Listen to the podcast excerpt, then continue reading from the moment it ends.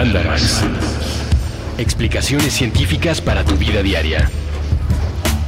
Con Leonora Milán y Alejandra Ortiz Medrano. Puentes. Muy buenas algo y bienvenidos al Mandarax número 37 si nuestros cálculos no nos fallan, como ocurre a veces. generalmente. Hola, ¿cómo están? Hola, ¿cómo están? Hola, ¿qué haces? Disculpen antes que nada, porque la semana pasada los dejamos plantados en nuestra cita con la ciencia y el Pero, amor. pero eso tal vez solo genera más expectativa. Seguramente. Es como cuando te dejan plantado, te dan muchas ganas de volver a ver a la persona que te plantó. ¿No? Not. Digo, yo solo te lo pongo así. Las cartas están sobre la mesa, ya decidirás tú. Ay, no, perdónenos. Sí, discúlpenos, no fue para nada nuestra intención, se los No, juramos. no, no, no. Pero hoy estamos de vuelta y estamos de vuelta con un tema que teníamos atorado. Que todos tenemos atorado. Pero nosotras en particular desde hace un tiempo. Hace unos meses, ¿puede ser? Uy, hace mucho, fue de los primeros programas. Sí, hace unos meses que hicimos Mandarax de mierda. Nos dimos cuenta que teníamos mucha información que estaba destinada a algo que es muy cercano a ese tema, pero no es lo mismo. Es la flatulencia como tal. Lo que es la pedorrisa. El gas. El gas.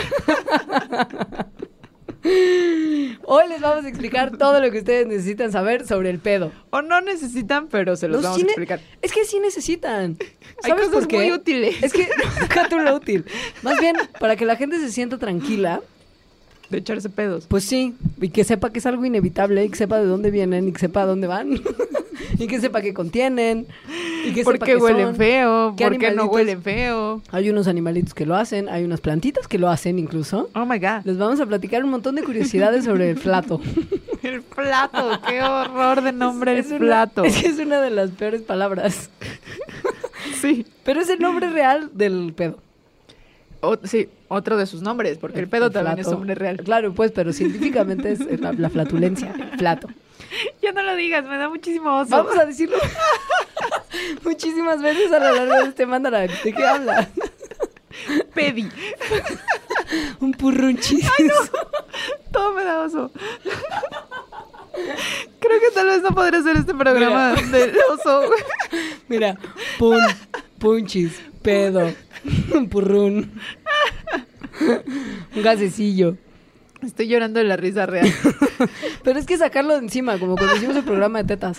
Si no lo sacamos de encima, nos vamos a estar riendo constantemente. Flato. Flato es el peor. Bueno, cuéntanos, Leonora, ¿qué es el plato? El flato es gas, Tal cual, tal cual. pero de muchos gases, ¿no? Es un gas que se genera en el estómago y los intestinos cuando nuestro cuerpo rompe la comida y la convierte en energía. Este, el, el gas como tal, el que percibimos con ese aroma tan, tan, tan característico, pero también... Varios bueno, aromas hay- característicos. Exacto, pero no solamente se producen cuando uno come y digiere, sino que hay otras razones por las que tenemos gas en el cuerpo que niños y niñas tiene que salir de alguna manera. O sea, gas es aire. Aire. Ajá, entonces hay aire en el intestino y sale. Ahí les va.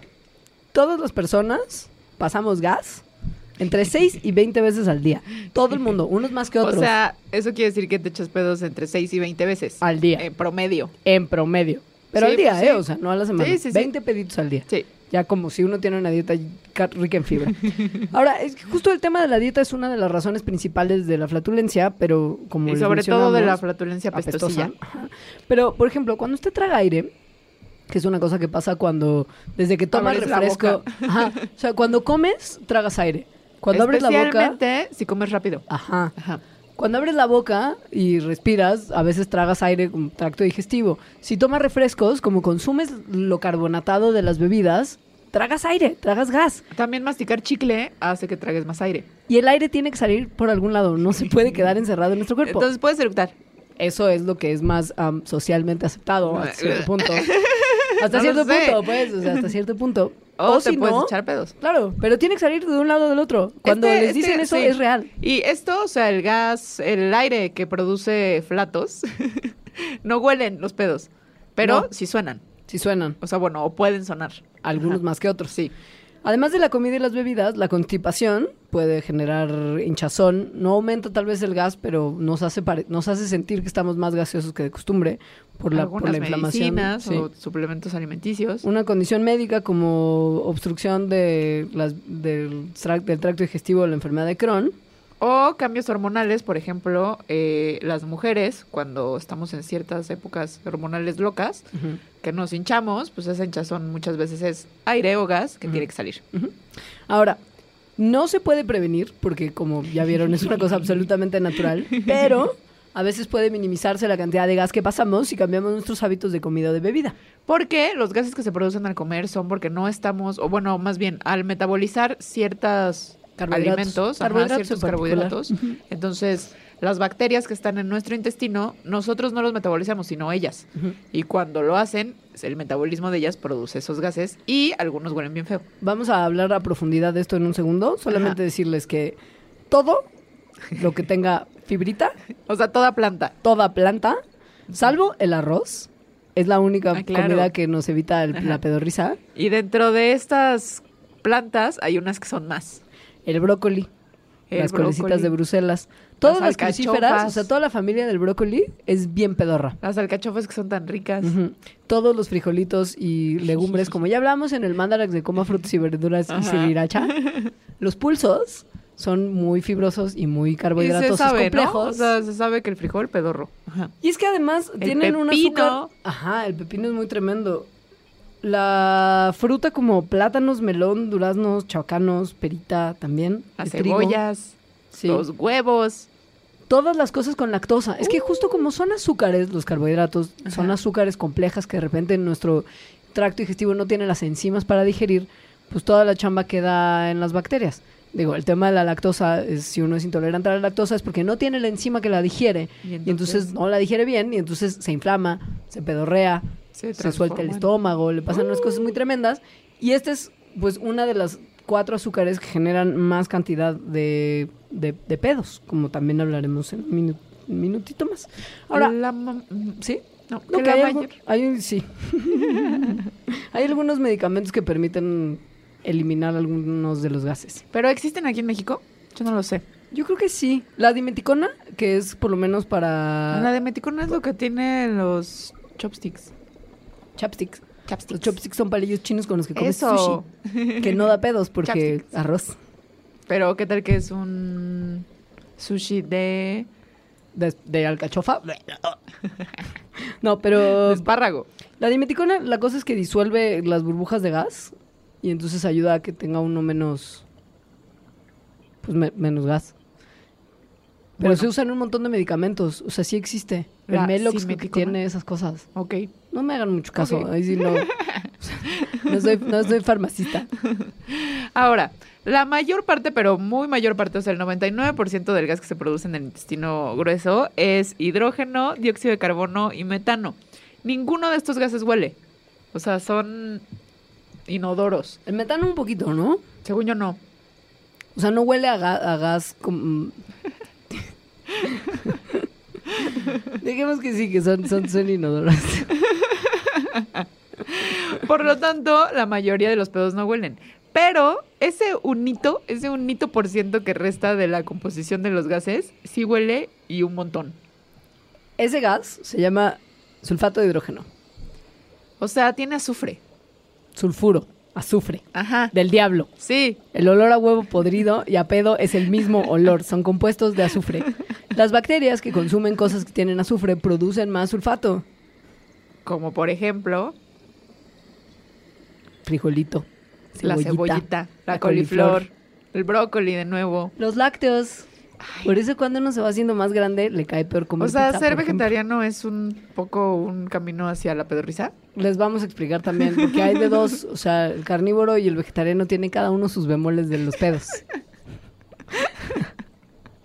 Hay que eh, proponer un estudio medianamente serio cómo detectar si una persona es vegetariana o no a partir de, de sus hábitos pedorros. Hay un montón de experimentos, por ejemplo, en el que se detectó la estructura química de los pedos, que fue un experimento muy serio, no medianamente serio. Se estudió comparando dos grupos de individuos, uno con una dieta rica en fibra y uno con una dieta sin fibra, Ajá. y se analizó la composición de su gas intestinal. Ok. ¿Y qué encontraron? resultó que los que habían consumido mucha fibra producían muchos más gases que los que no. O sea, te estoy hablando Pues de que la gente que tenía en este estudio, les voy a platicar un poquito del estudio para que vean lo que, lo que hicieron, que fue muy, muy terrible. Eh, estudiaron a 10 personas, 5 hombres, 5 mujeres con mucha salud. Y a los primeros les dieron su dieta normal, más 200 gramos de frijolito al día. Y después se les dieron, se les dio una dieta libre de fibra, Sin nada de fibra. sin nada de fibra. Ajá. O sea, 200 gramos de frijolitos al día es mucha fibra. Sí. Que, que se den una idea. Bueno, sí, pues sí. Bueno, o sea, es como una tacita de frijoles. Ajá, Sí. pero como un complemento a la dieta normal, que generalmente sí. tiene algo de fibra, Ajá. ya estás haciéndolo muy vegetarianamente, muy bien, Sí. ¿no? La dieta normal, más los 200 gramos de frijolito, dieron un total de 705 pedos totales, que tenían 300, o sea, bueno, 705 mililitros. mililitros, es en volumen. Ajá. Pero es, es, imagínense, es una botella de, de- de coca de 600, un poquito Casi más. un litro, sí. Casi un litro de gas, de los cuales 361 mililitros eran hidrógeno, 68 de dióxido de carbono, 26 metano y 213 nitrógeno. Esto quiere decir muchos gases de mucha composición. En la dieta sin fibra eran 214 mililitros de flato total, O sea, es como un tercio Ajá. de los que comen frijol. de los Ajá. cuales 0 era hidrógeno, 6 mililitros era dióxido de carbono, 0 de metano y 207 de nitrógeno. Si uno considera que para que los pedos huelan tiene que haber un sulfato de hidrógeno, si no hay hidrógeno en la composición de los gases, es bastante inodoro el asunto, Y, y menor, además, ¿no? muy menor. Muy menor. Sin Ajá. embargo, es importante recordar que una dieta rica en fibra es mucho más saludable porque nos protege de cosas mucho peores que los pedos, como el cáncer de colon y otros problemas serios de salud. Además, también, como habíamos justo dicho en ese mandarax de la coma frutas y verduras y sriracha, hay ciertos consejos que pueden escuchar en ese programa para hacer que los frijoles, las Ujú. lentejas, todos esos pulsos causen menos pedos. Ahora bien, ahí les va un, dat- un datito más así como para que lo tomen en cuenta. Dada la composición de nuestros pedos, nuestro gas no es un factor importante para el calentamiento global, O sea, el de los humanos, el de los humanos, el nuestro. el nuestro. Pero esto es porque no, tiene- no, no tiene, y lo vieron ahorita en Muchísimo los números, no tiene tanto metano como tiene nitrógeno como tiene hidrógeno. Ajá. El contenido de gases de efecto invernadero de nuestros pedos es el menor de todos los gases que están disponibles. Pero, ¿qué tal que no eres un humano? ¿Qué tal que eres un rumiante? ¿Qué tal que lo único que comes es que eres pastito? una vaca? Eres una vaca y tus pedos tienen mucho metano. Mucho. Y además, eres más grande que un humano. O sea, te pedorreas más. Mucho más. Sí.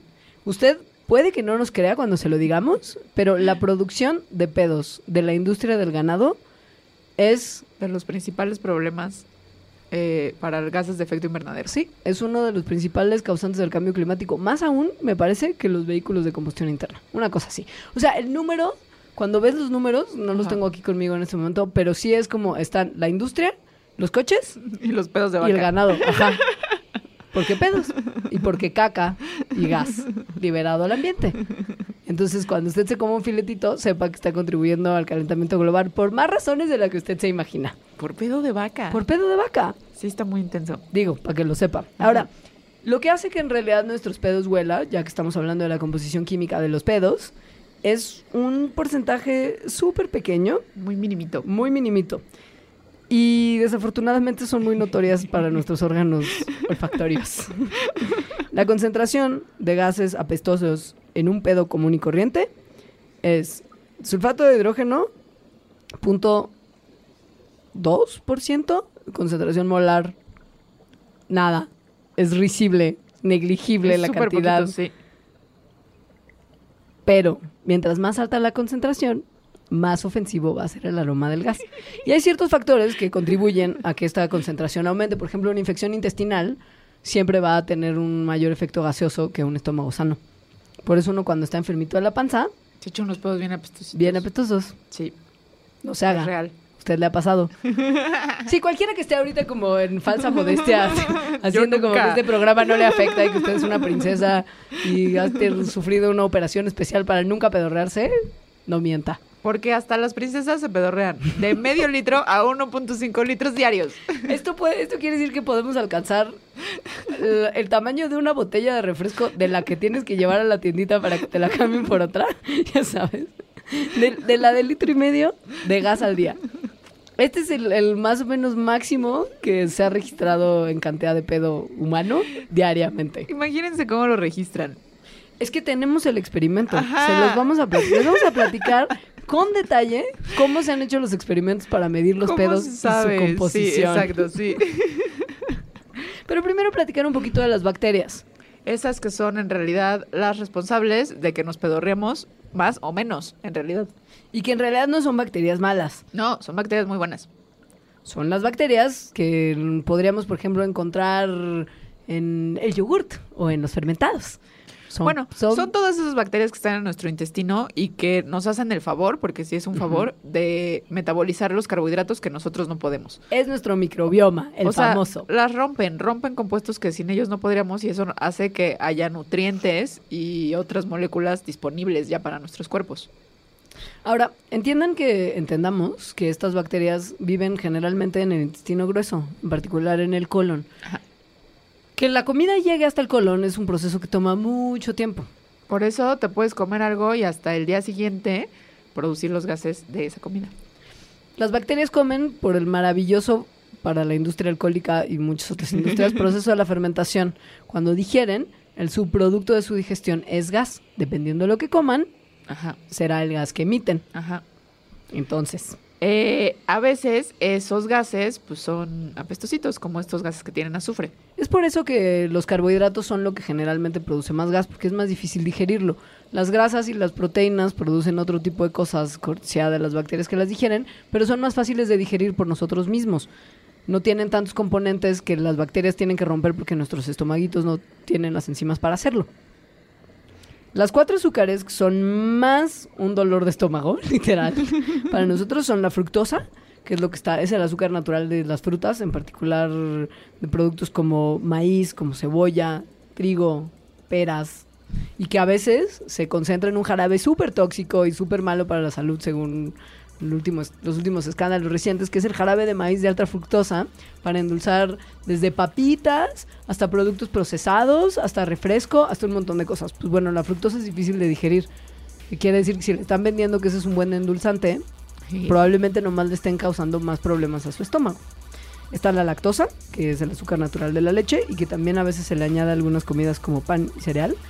Y si uno tiene menos lactasa, que es la enzima que rompe la lactosa, le costará más trabajo digerir, más trabajo por las bacterias, más pedorriza. La rafinosa, que es el, harín- el azúcar de los frijoles y los otros pulsos, como los garbanzos, las habas, las lentejas, Y también del brócoli, de la coliflor, del espárrago. es muy problemática, como usted probablemente sepa. lo, ha, lo ha experimentado. Ahora, justo estos productos que platicábamos que pueden funcionar para disminuir la cantidad de pedos, pueden mejorar el estatus del intestino porque rompen este azúcar antes de que llegue al colon y no la tienen disponible, o sea, no la dejan disponible para las bacterias. Esto no es necesariamente bueno, como estudiaremos después. Pero, por ejemplo, el Bino, que como Beano, que es como una medicina antipedos Suena, horrible. gringa. Ajá. es justo lo que hace. Y finalmente está el sorbitol. Este es un edulcorante que usted encontrará en muchos de los productos que están en los anaqueles que se anuncian a sí mismos como sin calorías. Ahora recuerden, muchas de estas cosas eh, no producen olor, solo producen gas. Ah, Que bueno, puede sonar y ser penoso. Hay otros ingredientes que no son carbohidratos que también pueden hacer que haya más pedos, como por ejemplo la fibra y los almidones que se encuentran en el maíz, en las papas, en el trigo. Eh, las grasas y las proteínas no causan gas en sí, pero sí pueden hacer que la digestión se haga más lenta y por lo tanto le dan más tiempo a las bacterias de generar estos gases. Entendiendo la relación tan estrecha entre nuestras bacterias, nuestra salud estomacal, que ya hablamos cuando hablamos de bacterias buenas de toda la importancia que tienen para nuestro cuerpo, es prudente empezar a pensar que el estudio de nuestros pedos puede ser un indicador muy claro de nuestra salud y bienestar. De muchas cosas. De muchas cosas. Entonces, si les parece, vamos a ir a un corte y cuando volvamos de ese corte, le vamos a hablar de la relación posible entre sus pedos y su salud. O de por lo menos cómo valdría la pena empezar a estudiar ese aspecto tan desagradable de la naturaleza humana. Estudios muy vaciladores. Muy vaciladores para el bien de su salud. Ahorita volvemos con este Mandalax pedorro.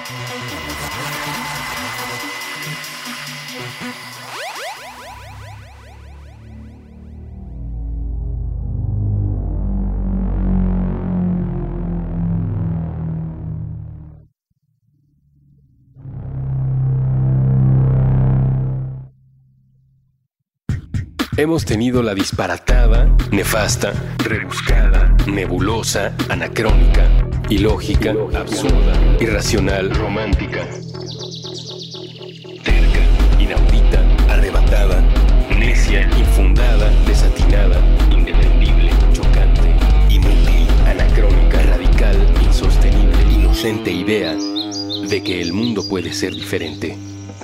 Puentes.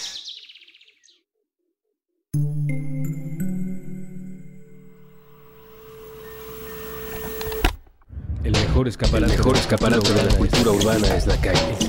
El cerebro. Con Jorge Zabarripa. Todos los lunes nuevo episodio a la una de la tarde. Puentes.me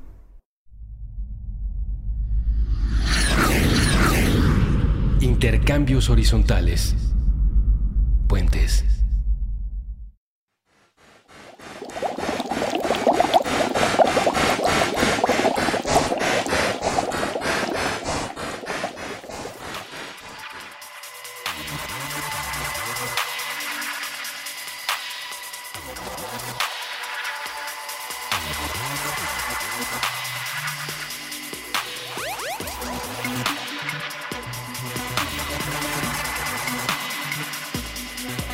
Hola, ya volvimos a este Mandarax en el que estamos hablando de los flatos.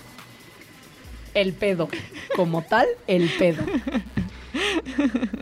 De esos gases que salen de su ano. Eh, les avisamos que íbamos a continuar diciéndoles qué pueden sus pedos decir acerca de la salud. Fíjense que, entendiendo que hay más de 10.000 especies de bacterias y nuestra información genética está cubierta, intercalada, retacada de genes bacterianos y que tuvimos un mandarax entero para describirles Ajá. toda la relación de íntima y profunda simbiosis que tenemos los humanos y las bacterias, es obvio que si estamos hablando de que nuestros pedos son un producto de la comida de nuestras bacterias, que pueden eventualmente ser un indicador de nuestra salud al indicar la salud de nuestro microbioma. Exacto.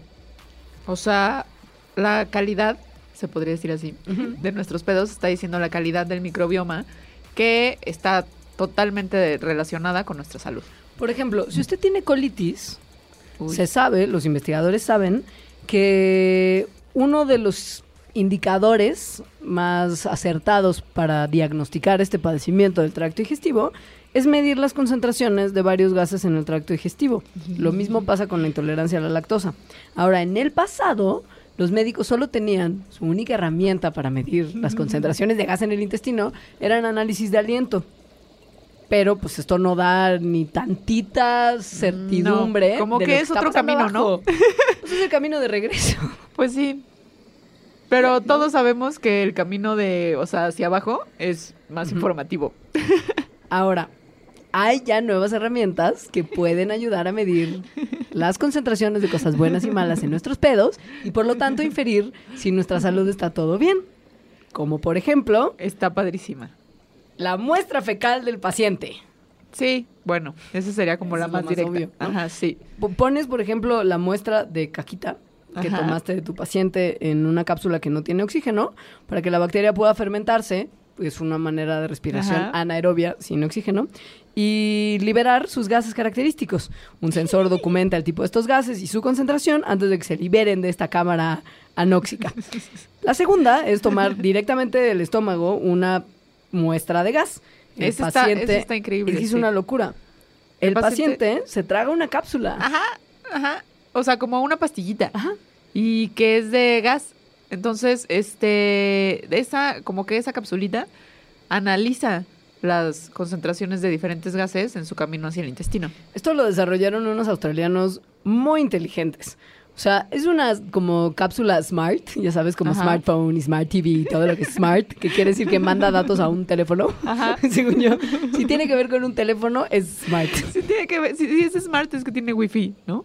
Según yo sí. Tal vez lo mandan por wifi. No creo que lo mande por wifi. Pero pues de alguna manera la cápsula Pero hace sí llegar lo, los manda, datos a un sí lo teléfono manda, o sea, ¿cómo se dice en español? Eh, de manera inalámbrica. Ajá, exacto. ¿Sí? Lo manda inalámbricamente. O sea, literal, usted se traga una cápsula que tiene un sensor que detecta hidrógeno, metano, dióxido de carbono y que tiene un transmisor inalámbrico y una pila. O sea, es un poquito más grande que la pastilla promedio, no es una aspirina. Pero, bueno, te la puedes tragar, o sea, es lo suficientemente chica como para tragarse. Y lo que hace es mandar información a un teléfono cada 5 minutos hasta durante 25 horas. O sea, puede estar transmitiendo hasta 25 horas hasta que pues uno la saque de su cuerpo por la vía tradicional. Porque esa cápsula además así se desecha. O sea, Sí, una vez que termina su paso por el tracto digestivo y deja de mandar información, sale como todo sale de nuestro cuerpo en camino hacia el señor inodoro. Está padrísima, porque entonces al analizar las concentraciones de estos gases y no cómo son diferentes entre personas, eh, puede dar luz sobre cosas que son muy difíciles de diagnosticar a veces, como el síndrome del eh, colon irritable. Es colitis, justo. Ajá. No es colitis. Es, es el nombre correcto de la colitis. No, según yo no. Según yo el síndrome del colon irritable es una cosa más grave y que justo se confunde con colitis. O sea, por eso digo que es tan difícil de diagnosticar. Mm. Ajá. Este, alergias como la intolerancia, bueno, alergias y además intolerancias como la intolerancia a la lactosa. Eh, y hace, o sea, hasta hace ah, esta pastilla, pues como que lo que tenían para diagnosticarla era cómo te sientes, ¿no? Como algunos de los síntomas y este análisis de tu aliento para ver qué gases tenías. O la manera más ya extrema con la que se hicieron muchos estudios, por Ay, ejemplo, de sí. volumen de pedos que emitimos día a día, que es insertar un catéter en el recto y dejarlo ahí pegado durante una cantidad de tiempo importante para medir lo que sale. Que debe ser muy cómodo. Muy cómodo. es obviamente mucho más agradable comerte una pastilla sin importar lo grande que es. sí. Ahora, si usted tiene duda sobre algunas particularidades de los gases que seguramente nunca han pasado por su cabeza o sí, Yo creo que sí. les vamos a dar una lista de datos curiosos. O sea, ya que entendimos qué son y por qué son importantes y cómo podríamos medirlos, vamos a hablar de un poquito de datos duros detrás del pedo. Ajá. Algunos ya dijimos, ¿no? Como que el promedio es de medio litro a un litro y medio. 14 al día en un número medio también. Pero que puede ir como de 6 y a 20. 6 y 20, ajá. ¿no? Pero 14 el promedio. Hombres y mujeres por igual, no hay diferencia de género en los pedos. Por si Ajá. usted, caballero, cree que las señoritas no se pedorrean, se Exacto, pedorrean que la- igual que las usted. princesas no se pedorrean. Claro que sí. La temperatura de un pedo en el momento de su creación es de 37 grados. Es que más el momento de su creación, yo esto sí es algo en lo que he reflexionado. O sea, el momento de, o sea, un pedo no nace en el intestino, porque solo es pedo en el momento de salir. De hecho, el ruido de los pedos no lo causa el gas, sino lo causa el movimiento de los cachetitos de las Las pompas. nalguitas haciendo... Cuando el gas sale, es como. como sí, que porque, cuando, o sea, porque es como protopedo, ¿no? Cuando está dentro de ti. Sí. O sea, solo es pedo en el momento de salir. Como el pescado y el pez. es protopedo exacto. y pedo Sí, ajá, como pez sí. y pescado. Eh, eh, Alcanzan hasta una velocidad de 10 pies por segundo. ¿Cuánto es un pie? ¿Como 30 centímetros? Sí, más o menos. Ajá. O sea, de 300... De 3 metros por segundo. Ajá. Eso es. es muchísimo. vario veloz. Ajá, sí. Por eso se mueven tanto los cachetitos de las pompas. Los vegetarianos, como les habíamos indicado, Se echan más peditos. se echan más peditos porque, punto número uno, tienen heces más grandes por también un consumo de fibra aumentado Ajá. y músculos de los esfínteres un poquito más flojos. Pero sus pedos no son tan eh, ruidosos. Los carnívoros Ajá. tienen pedos más ruidosos porque tienen músculos de los esfínteres más Apretaditos. apretaditos. Porque Eh. su caquita es diferente. Ajá. Ajá. Las cosas que pueden aumentar el volumen de un pedo son la cantidad de gas, por supuesto, Ajá. la fuerza con la que se expele, Bueno, no de volumen. Lo que puede aumentar el sonido. el, el- el volumen Ah, del el volumen sonido. de sonido, Sí, sí, sí. Ajá. No el volumen del gas, Sí, ¿no? sino el, el volumen como de súbele a 11. Sí, Ajá. Y por supuesto, esta cuestión de si están más apretados o más laxos sus músculos de los, de los esfínteres. Por eso luego cuando te quieres aguantar un pedo y entonces aprietas la nalguita es peor. La pregunta del milenio, que probablemente usted ya conozca la respuesta si es como nosotros, es ¿es posible que se prenda un pedo con un encendedor si uno lo acerca mucho a la nalguita? Yo lo he visto. Yo tengo un amigo que lo hizo. Tuve un novio que lo hacía. Pensé que estabas aplicando la de sí, mi amigo que lo hace. Y tú No, así. yo nunca lo he hecho. Me daba muchísimo miedo. Pero Pues lo he que- visto, pero lo he visto. O sea, Pues lo que- vi con mis propios ojos. O sea, una quemadura de eso no.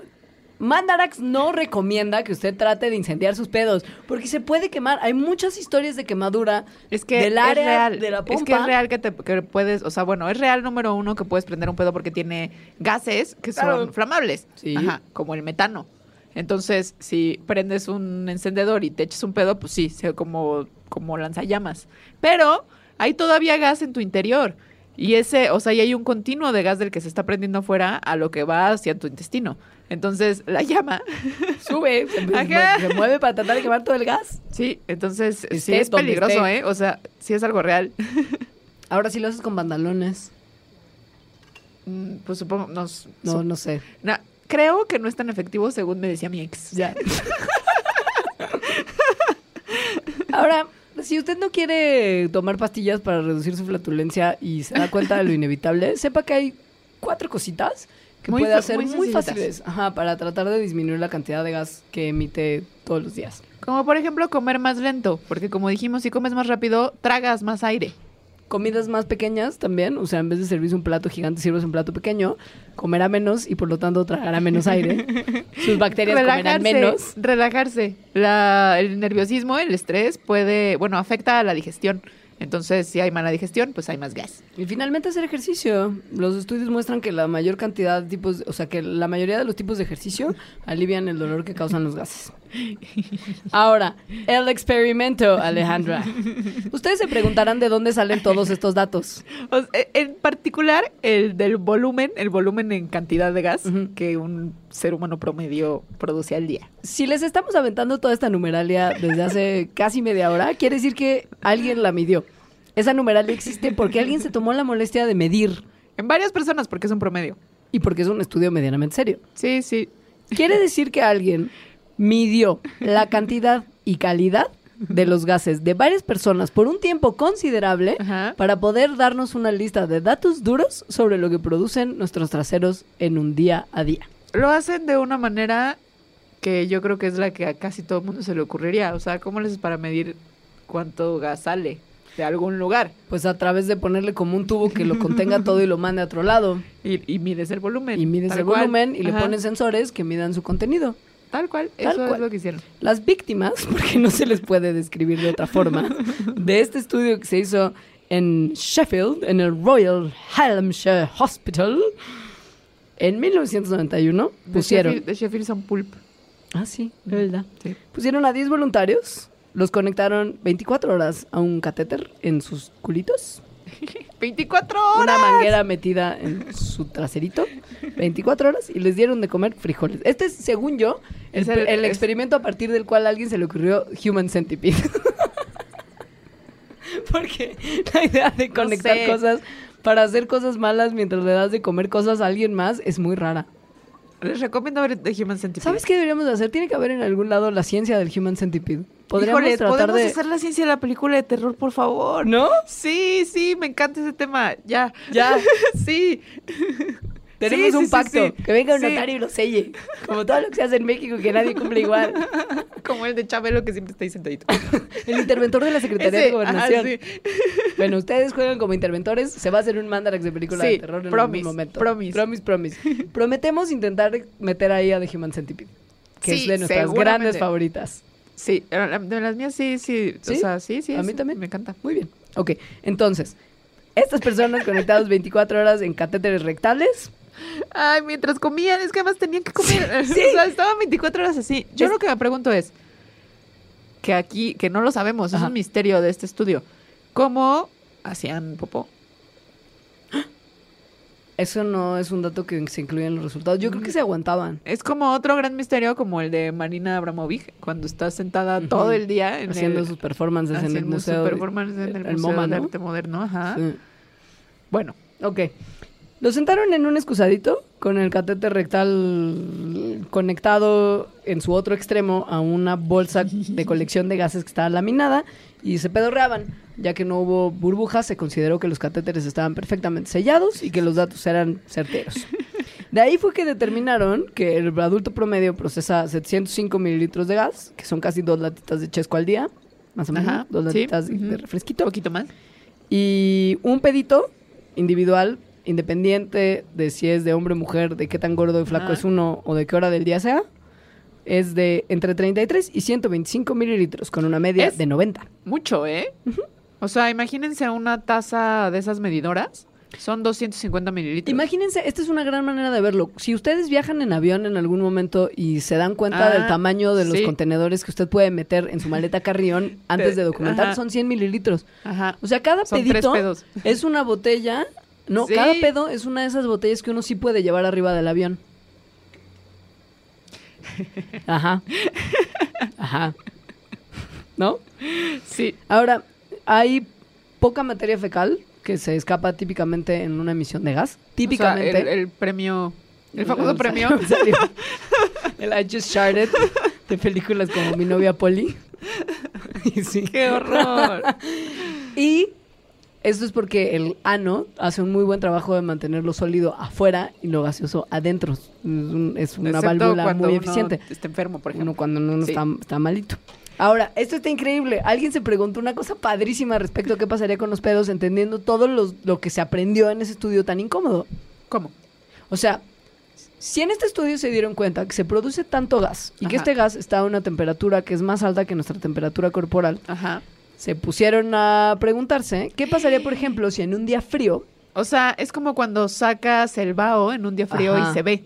si uno se echa un pedo en el exterior en un día frío, much- mucho más frío que los 37 grados que tiene el pedo cuando nace, entonces es muy probable que se pudiera visualizar como vapor, al igual que el vaho. sí.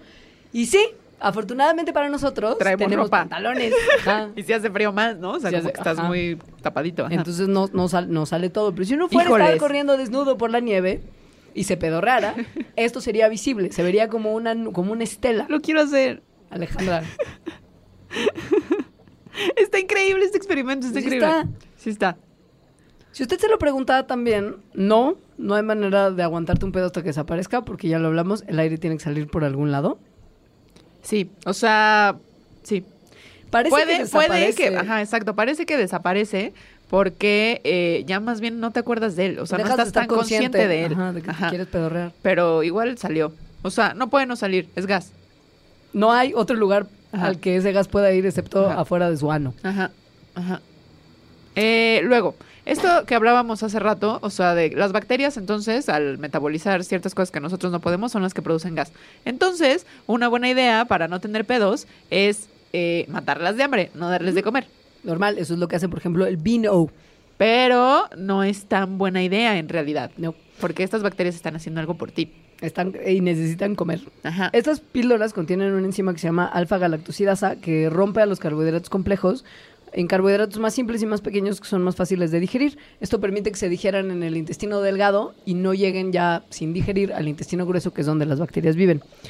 Sin embargo, pues sí, Esas bacterias y lo que hacen por ti y los nutrientes que hacen disponibles pues, son importantes. Ahora, si usted ya de plano está teniendo una cantidad de flatulencia irregular en cantidad y calidad, le recomendamos que consulte a un médico porque en muchas ocasiones puede ser indicador de un problema de salud. Aunque es real también que mucha gente que cree que, que produce muchos pedos, en realidad de lo que se está dando cuenta, o sea, lo que, lo que notan las personas eh, comúnmente es más bien la constipación, o sea, que estás como todo inflado, pero la cantidad de pedos es como la usual para cualquier ser humano. No pues, pero llega un Ajá. momento en el que sabes si Claro. estás teniendo un problema. no, Esta parte me encanta, a mí también. porque Es que, ¿sabes? Es cuando por más que sepas que estás teniendo un problema, si tú estás teniendo ese problema te parece menos molesto que si alguien más lo está teniendo.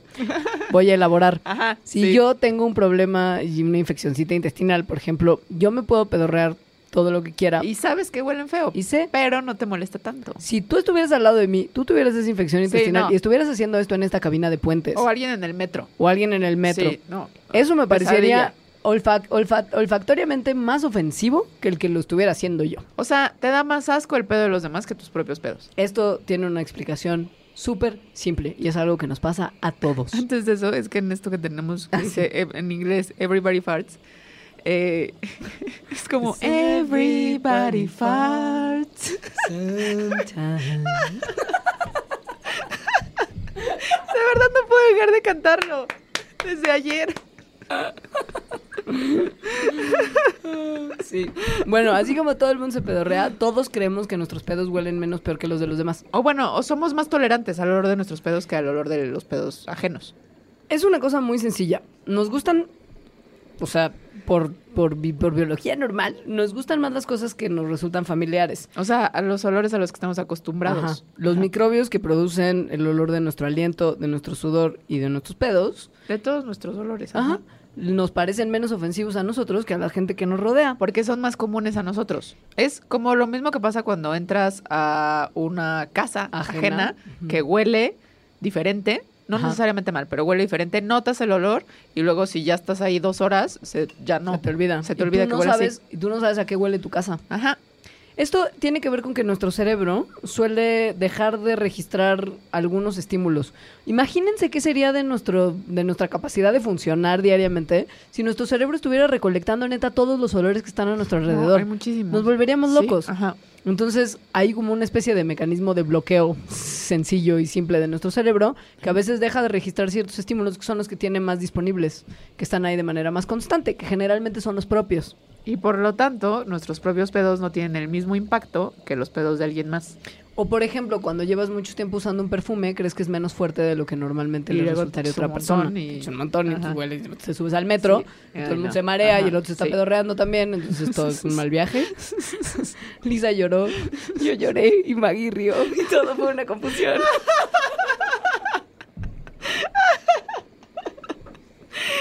Eso acaba de describir mi vida muchísimo.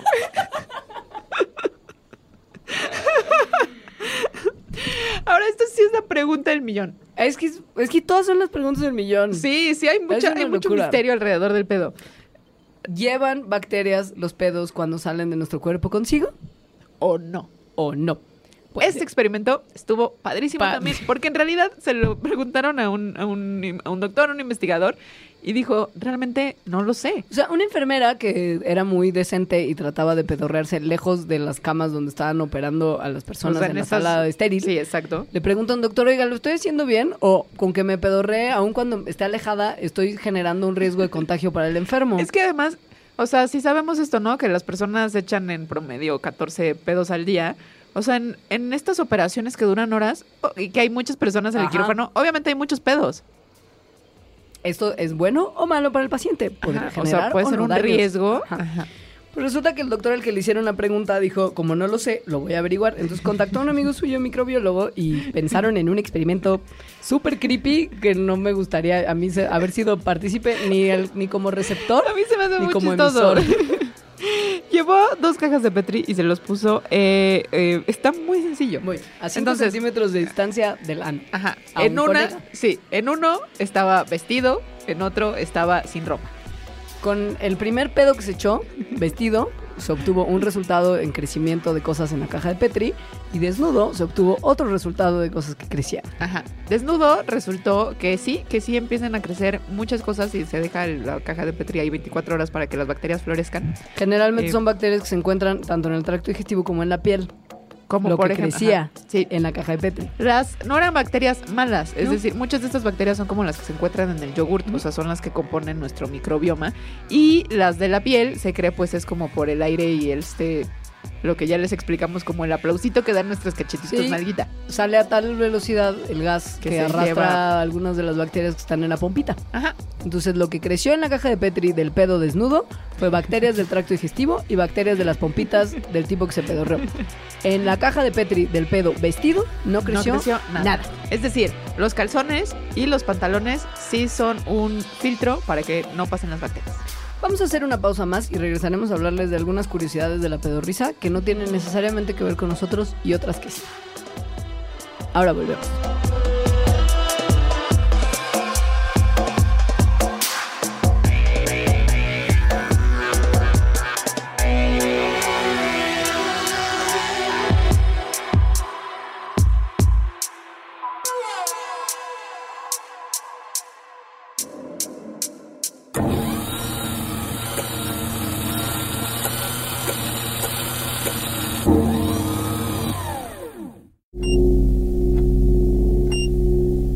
Durante los primeros tres minutos solo podía pensar en su dignidad y el frío que sentía en las plantas de los pies. Las batas de hospital tienen esa abertura en la parte trasera. Esa corriente que le alcanzaba desde el pasillo lo tenía angustiado y un poco distraído. Al menos pensaba en algo distinto. Había logrado concentrarse en una cosa que no era su entrepierna. Llevaba semanas atorado ahí, en ese dolor que no había experimentado antes. 30 años, y la ingle nunca le había quemado o punzado de esa manera. ¿Serían los cigarrillos? ¿El café? ¿Las horas frente al monitor? Bueno, ya estaba en la clínica y eso era el inicio de algo. O el final de algo. O el inicio del final de algo. La enfermera le advirtió. El dispositivo recién llegado al consultorio era mucho más que una báscula. Novedades del siglo XXI. Debía quitarse los calcetines y pararse sobre el rectángulo de acero negro. La enfermera saldría unos minutos. Debía preparar las evaluaciones de otros pacientes que se encontraban angustiados, adoloridos y descubiertos de la espalda en otros cubículos. Así que él esperaba, de pie sobre el aparato. Cinco minutos. La enfermera no volvió. Diez minutos. No volvió. Quince. Tenemos mucho tiempo. Dijo entonces la máquina. El paciente movió la nuca para buscar una cámara en el techo. Era la inteligencia bajo sus pies quien le dirigía la palabra. ¿Cómo te llamas? Alex, dijo el paciente, mientras por un reflejo quiso cubrirse el trasero con la tela insuficiente de la bata. ¿Cuál es tu porcentaje de grasa? Ah, no lo sé. ¿Cuál es tu porcentaje de músculo? Para eso vine. Se supone que tú me vas a dar los resultados. ¿Por qué es tan difícil hacer que los seres humanos escuchen? ¿Tiene que ver con su evolución? ¿Con su historia de crueldad y dominio? ¿Cuál es tu porcentaje de agua, Alex? ¿Cuál es tu porcentaje de indecisión? ¿Cuál es tu porcentaje de rabia? ¿Cuál es tu porcentaje de rencor? ¿Cuál es tu porcentaje de soledad? ¿Cuál es tu porcentaje de indiferencia? ¿Cuál es tu porcentaje de deseo? ¿Cuál es tu porcentaje de envidia? ¿Cuál es tu porcentaje de asombro? ¿Por qué confías en una máquina para obtener las respuestas? ¿Por qué le temes al final? Si tuvieras una segunda oportunidad, ¿evitarías esta vida? ¿Cuál es tu porcentaje de culpa? ¿Quién está al mando? ¿Quién es el guionista del mundo? ¿Quién ha apretado la tecla que controla tu dolor? El paciente pudo ver cómo cambiaba la luz del cuarto, cómo el suelo se mezclaba con las paredes y con otros edificios, y cómo, en realidad, parecía flotar sobre la nada.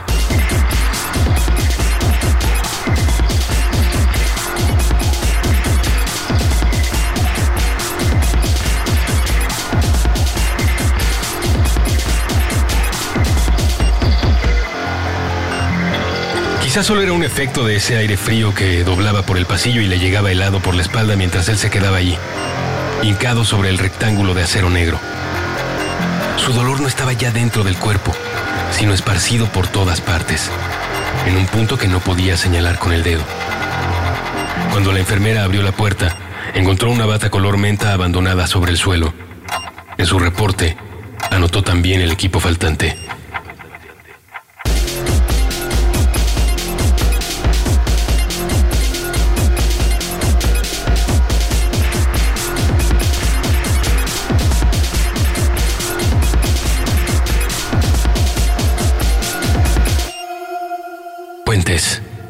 Diminuto porcentaje del todo.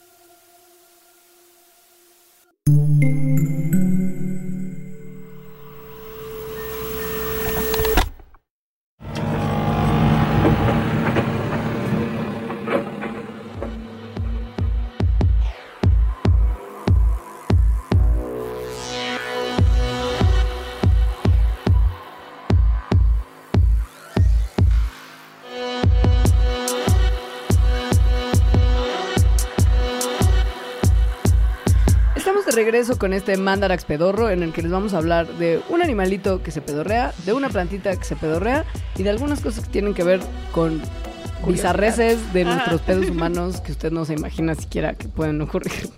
Entonces, sí hay un animal que no es el ser humano, porque yo creo que hay muchos seres humanos que han intentado comunicarse a través de los pedos.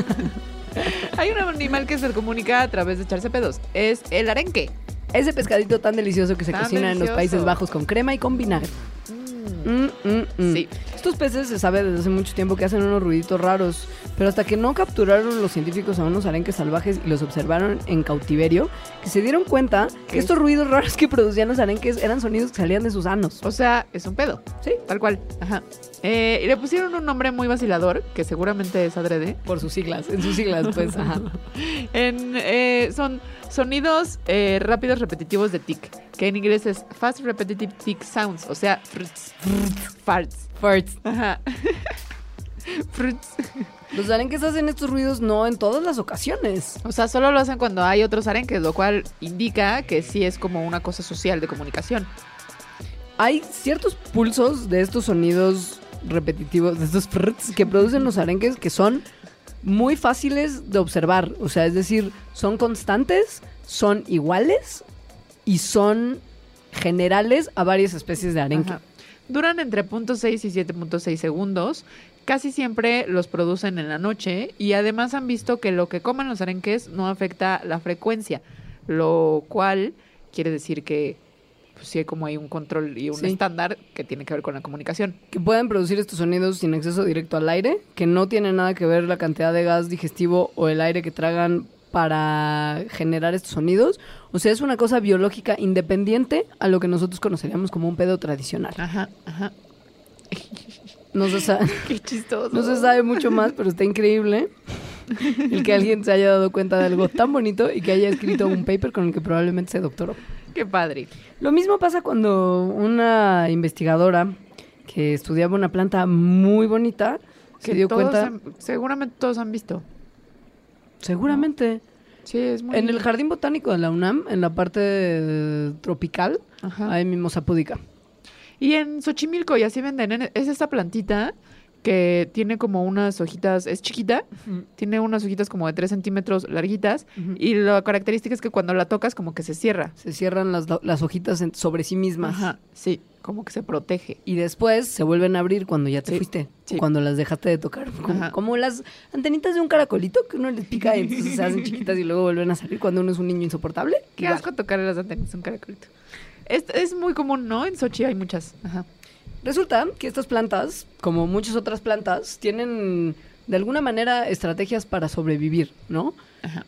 Las plantas y los animales tienen que sobrevivir de sus depredadores, salvo que sean seres humanos libres de depredadores, básicamente.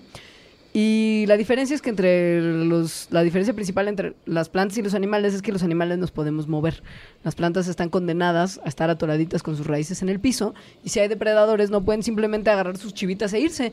Tienen que tener otras estrategias que les permitan defenderse. Entonces, hay algunas que lanzan darditos con veneno cuando están amenazadas, otras tienen compuestos químicos que las hacen saber mal, de tal forma que sus depredadores prefieran no comérselas. Hay Y- otras que se echan pedos. Ajá, como mimosa púdica. Esta planta tan sensible es pues una que uno suele, sabiendo que es sensible y que se va a doblar en sus ajá. hojitas, suele uno picotearla mucho, Sí. ¿no? Porque pues así somos los seres humanos, si Pues vemos un está muy caracol, curiosita. sí, le vamos a picar sus antenitas. Sí. En algún momento alguien se dio cuenta que si estimulas a mimosa púdica de una forma muy particular, va a desprender unas nubecitas de gases Apestositas. apestositas Ajá. que les permiten, como lo haría el aroma de un zorrillo, ahuyentar a sus depredadores. Qué cosa. ¿Qué cosa? Sobre todo si uno le picotea las raíces. Es ahí donde están las glandulitas que producen estas nubes de olor. Que además, estas, el, el olor, las moléculas de olor están compuestas también de sulfuros. O sea, sí son como peditos. Un poquito peditos. Ajá. Son saquitos muy chiquitos que parecen vellosidades, no más de 0.02 pulgadas cada una, que están a lo largo de sus raíces. Entonces, si uno estimula las raíces, poquito, un poquito de gas, nada más. Y además, no solamente O mimosa sea, pestosillos, sí. Ajá. Hay seis otras especies pedorras de planta mimosa. Y el investigador que lo descubrió va en algún momento a extender su búsqueda a otras especies de plantas para ver si se repite el fenómeno. Está muy chistosito. Está muy chistosito. Eh, Me da, me da también, este Mandanax me está dando muchas ideas de experimentos que quiero hacer. O sea, puedes ir a Xochimilco y, y ver ¿Y esas picotear y plantas? pico- o sea, comprarte unas cinco y entonces picotearle las raíces. O sea, replicar el experimento de este señor. Es muy interesante cuando uno tiene una mente científica pensar cómo probaría ciertas cosas. Por ejemplo, si yo te hago la pregunta existencial de ¿qué es más fácil? Si tirarme pedos cuando estoy parada o cuando estoy acostada, ¿qué harías para demostrármelo? Ok. Porque no es tan fácil como ir a Sochi y picotear las raíces No. de una planta. Necesitaría eh, frijoles, Ajá. em, varias personas. Sanas, sin síntomas Sí, gastrointestinales sin de la síntomas maldad. gastrointestinales, ajá. Eh, y alguna forma de medir El gas emitido. el gas emitido. exacto. Como alguna bolsita que lo recibiera, Sí, ajá. ¿no? Sí, Bueno, hubo gente que ya lo hizo. con esto mismo. Por si no fuera Bueno, suficiente el insertar catéteres en las pompas de las personas para medir volumen y composición de los pedos, también al parecer valía la pena poner estos mismos catéteres, poner a la gente a comer frijoles y acostarse o quedarse parado para ver cómo era más fácil, cómo era emitido el gas a mayor o menor velocidad si uno está parado o uno está sentado. Yo tengo la hipótesis po- eh, de que es más fácil parado. Es real. Porque además cuando estás acostado y justo estás como enfermo de la panza o algo así, como que esa postura es muy incómoda. Es más incómodo que parado, sí. Sí, ajá. Es que este experimento se hizo. Se le analizó a ocho pacientes sanos en los que se les infundía una mezcla de gases continuamente al yeyuno por tres horas y después pues se estudió cómo salía esta mezcla de gases. O sea, en realidad no era frijolito porque hubiera tardado No. años en digerirse, sino que se les aplicaba el gas de manera directa. Y se hicieron estudios en pares al azar en cada uno de los sujetos en días separados, tanto en la posición acostada como en la posición sentada. Lo que se indicó es que la retención de gas intestinal cuando uno está parado es mucho más pequeña que cuando uno está acostado. O sea, uno deja salir más gas cuando está de pie que cuando está acostado. O sea, es mejor para pedorrarse estar de, estar de pie que estar acostado. Si usted tenía duda de cómo lo supieron, catéteres amarrados a bolsitas. Una vez más. Colección Niñas, rectal de gas. colección rectal de gas. Y digo, esta gente pues lo hace por el amor a la ciencia, pero hay gente que tiene mucho contacto con la flatulencia por cuestiones de dinero. Esto me parece muy interesante y a la vez un poco del terror. Está perturbador. Un poquito. Eh, pero una vez más, ocurre en el oriente. El oriente lejano en ese país mágico, místico y musical llamado China. Hay unas prácticas en China. De medicina alternativa que son muy cuestionables desde nuestra mente cerrada occidental. Que, bueno, sí te- a mí sí tienen lógica, ¿no? De hecho, tienen la misma lógica de este experimento de la pastillita que colecta Ajá. tus gases, que es que la flatulencia puede darte mucha información sobre la condición de salud médica de una persona. Solo que estas personas, o sea, esta No. medicina, estos médicos alternativos chinos, lo que hacen es que son expertos en, en- en la el buque. En, en el buque, en la textura olfativa del gas per se. O sea, no ponen catéteres, no meten pastillas para analizar composición de gases, sino que tienen las narices perfectamente entrenadas para distinguir ciertas nimiedades, minucias, en la composición aromática de cada pedito para detectar que si es más amargo, que si es más rico, que si es más dulce, que si es más pescadoso, y a partir de eso inferir síntomas de algunas enfermedades. Pero de algunas enfermedades ellos claman in- incluso como eh, sangrados intestinales o tumores. que se detectan al parecer con un olor particularmente carnoso de la flatulencia.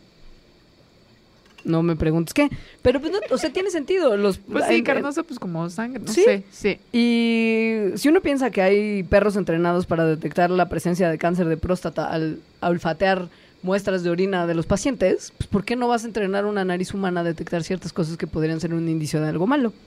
Eh, pues sí. Pon tú.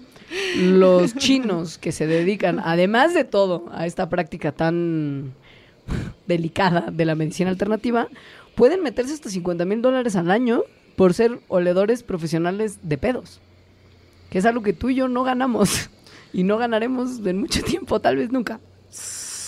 Tampoco sé si yo quisiera estar oliendo No. pedos ajenos. O sea, sí, no. Además creo que no puedes, porque ahí te va.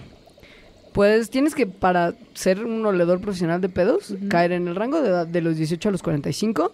Tienes que no tener ningún tipo de impedimento nasal, o sea, Ajá. ni sinusitis, ni asma, ni alergia, ni nada. Ajá. Y además tienes que evitar fumar y beber. Oye, pero yo cumplo con todas esas características. Tú, una cervecita de cuando en cuando. No te, ha- no- no te hagas, te conozco. Bueno, y sobre todo no cambiaría el tomar cervecita por oler pedos. ¿no? Más dinero que te den. Sí, no, Sobre ajá. todo porque además te tienen que entrenar. O sea, hay un entrenamiento Sí, zen como es- seguro del Karate Es Kid. un entrenamiento que no quiero imaginarme que involucra. Y un examen final que debe ser lo más feo del mundo. güey. Híjoles. Sí. Estamos a punto de terminar este Mandarax, pero antes queremos hacer como una especie de aclaración de una cosa que se supo en internet. Que, Que porque- tuvo porque no como se supo mucha que- visibilidad mediática. Ajá. Ajá. Y que tuvo que ver con la malinterpretación de los resultados de un estudio.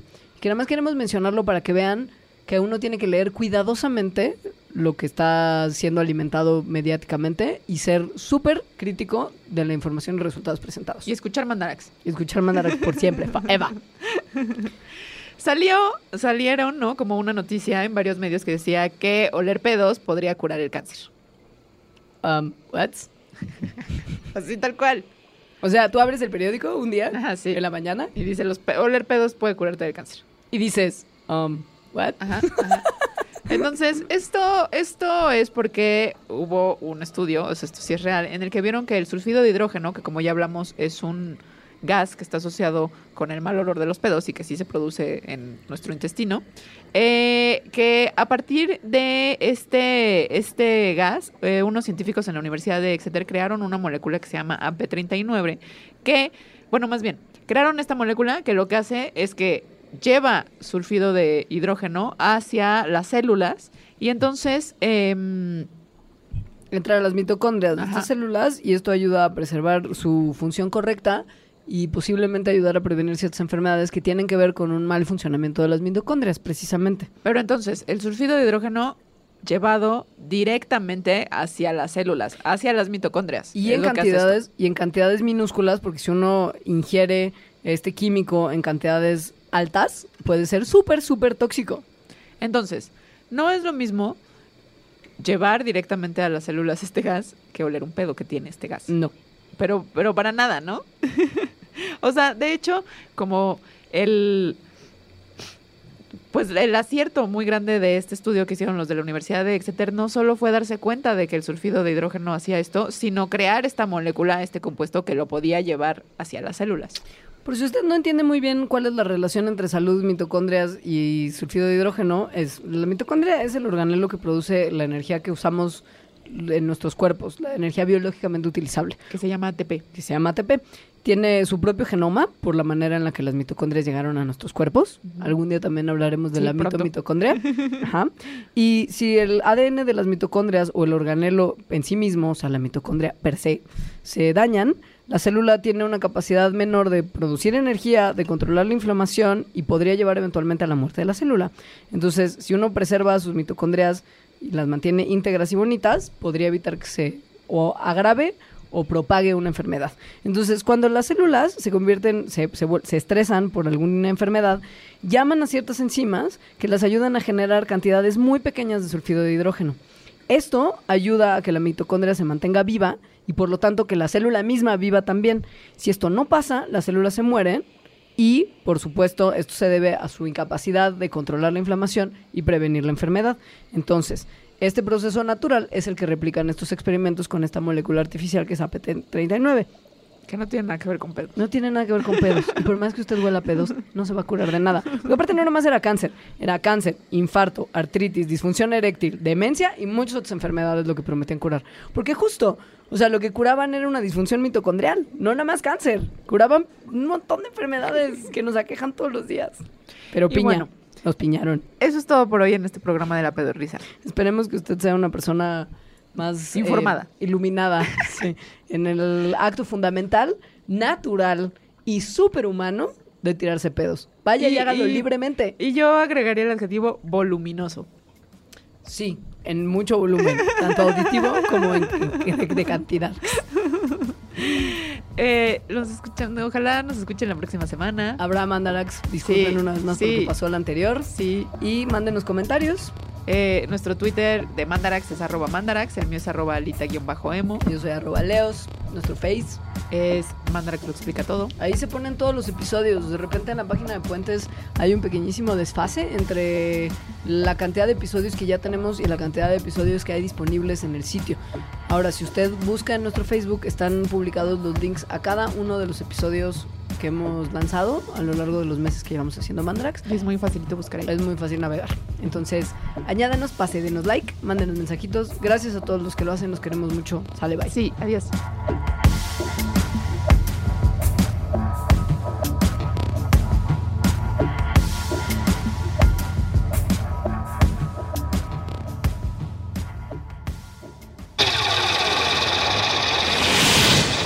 Mandarax. Explicaciones científicas para tu vida diaria. Con Leonora Milán y Alejandra Ortiz Medrano. Puentes.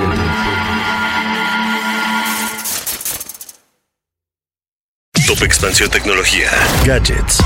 Lanzamientos, reportajes y el negocio de las tecnológicas. En 10 años, el metaverso aportará 5% al PIB de Latinoamérica. Internet ha representado muchos cambios para el mundo y la religión no se ha escapado de ello. Los mexicanos cada vez tenemos casas más tecnológicas. Todo en menos de 5 minutos. Top Expansión Tecnología. Xbox tiene una nueva multa. Adam Mosseri, director de Instagram. Top Expansión Tecnología. De lunes a viernes, a partir de las 6 de la mañana.